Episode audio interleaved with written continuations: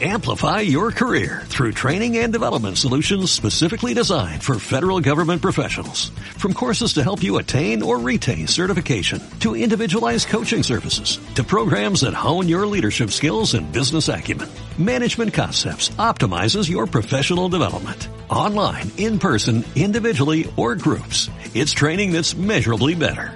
Learn more at managementconcepts.com. That's managementconcepts.com. Aquí te lo contamos. Buenos días España. Buenos días.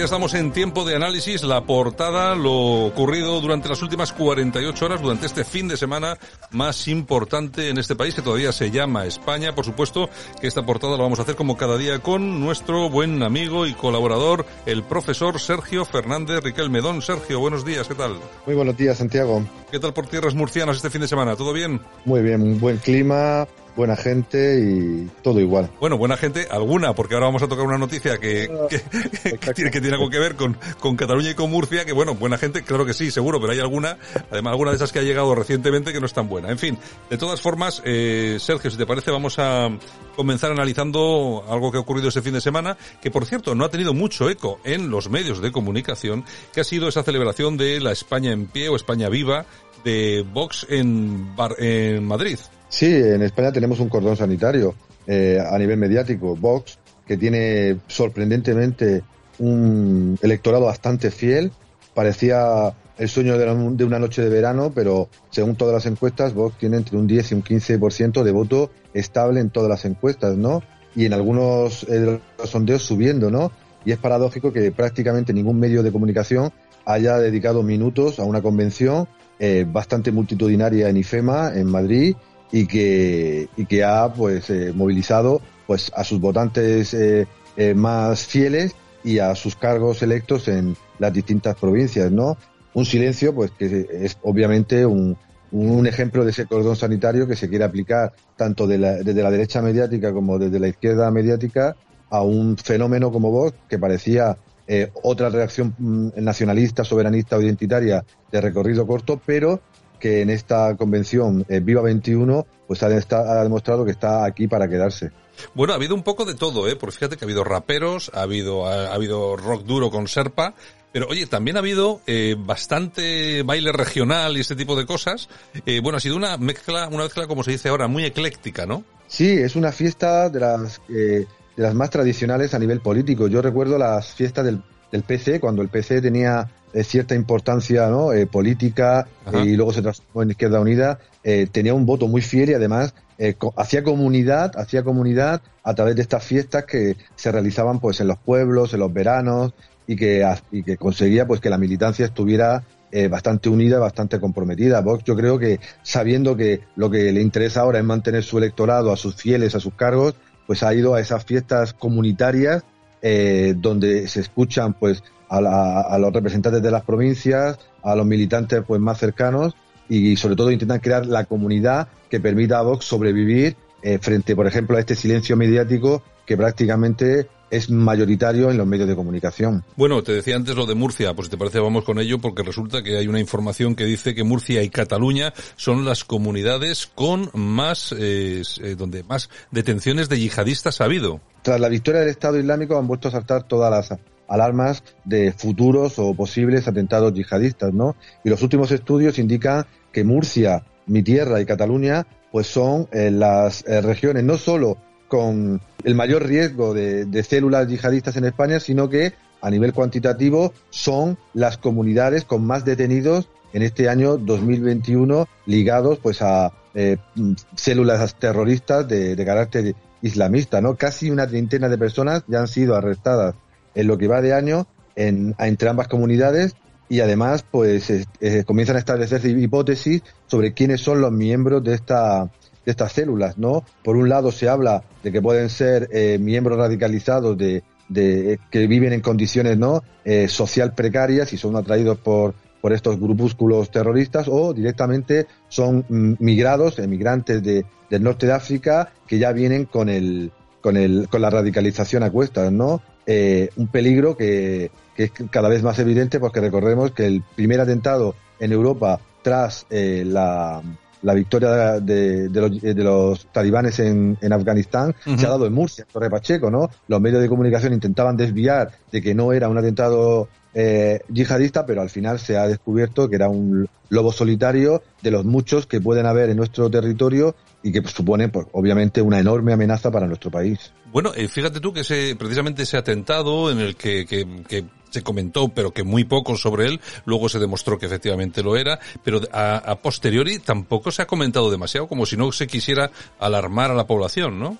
otro silencio mediático, ¿no? Parece que en España todo va bien. Los datos, por ejemplo, del Ministerio de, del Interior nos hablan de que la criminalidad de España es relativamente baja, pero la sensación ciudadana es que hay mucho más eh, de delincuencia de la que hablan pues eh, la, las autoridades y en el caso del yihadismo eh, se están estudiando pues eh, el nacimiento de nuevas células se está analizando la creación de ese caldo de cultivo entre una emigración que no se está integrando o que vive en condiciones sociales por esa ilegalidad de entrada bastante precarias y parece que se quiere desviar la atención de un fenómeno que existe, va a existir y que y, ante el que hay que, prepararse porque hemos pasado, como todos nuestros oyentes saben, años muy malos de, mm, de atentados que no se previeron y que en muchas eh, ocasiones no se actuó de la manera tan rápida como era, como era necesario. Es un tema central y capital, como siempre, en el siglo XXI, y este silencio creo que no ayuda. Bueno, pues eh, si, eh, si nuestros oyentes podrían estar preocupados por algo, que sepan que no solamente deben estarlo por el precio de la luz, que por cierto hoy lunes sube un 5%, sino que eh, también deberían estarlo porque está ocurriendo algo que puede llamar mucho la atención, y es que los bancos están cobrando por sacar dinero en ventanilla. Otro silencio, hoy hablamos de silencios también los medios de comunicación a cuenta gota nos dan las noticias de los bancos, eh, pero no de los rescates que haga el Estado a las entidades que lo puedan pasar mal, sino de las nuevas prácticas que están aprovechando eh, las entidades bancarias para ganar dinero y ganar dinero fundamentalmente a través de los ciudadanos. Muchos de nuestros oyentes saben o han visto en su pueblo cómo se ha quedado sin bancos, se han quedado sin oficinas bancarias e incluso sin cajeros automáticos, ¿no? E incluso se está hablando ahora mismo de que hay algunos eh, municipios donde eh, en las oficinas bancarias los usuarios tienen que pagar directamente dinero, una cuota, por poder sacar dinero en efectivo con su cartilla, ¿no? Y, creo que este problema de los bancos está afectando sobre todo a la gente más mayor, a la gente que no se ha adaptado o no se puede adaptar como los demás, como la gente más joven a las nuevas tecnologías, a la gente que vive en las zonas rurales o incluso a la gente más necesitada de la atención bancaria, ¿no? Unas prácticas bastante eh, que son legales, dicen, pero que creo que son bastante poco éticas cuando estos bancos han sido rescatados y cuando estos bancos, en teoría, asumieron las funciones sociales que tenían las antiguas cajas de ahorros, ¿no? Un silencio a, a, las prácticas bastante poco éticas de los bancos que por lo menos desde aquí y espero que en otros medios pues eh, saquen y denuncien. Están ocurriendo cosas como por ejemplo que los bancos estén cobrando cuotas uh, por tener cuentas eh, en esas entidades, cuotas de hasta 30 euros a quienes no tienen eh, la nómina domiciliada en esa entidad, ¿no? Imagínate, imagínense todos nuestros oyentes que precisamente aquellos que no tienen nómina, aquellos que están en el paro, son a los que se les va a cobrar esa comisión. A mí lo que hacen los bancos, la verdad es que no me acaba de, no me acaba de cuadrar, la verdad. Me parecen cosas raras y cosas muy extrañas. Bueno, y si te parece, y acabamos rápida, rápidamente, porque hay que darle un toque, al tema de Austria. Sebastián Kurz ha dimitido. Parece ser que hay acusaciones de corrupción. Sí, eh, a todo cerdo le llega su San Martín, dice el refrán español.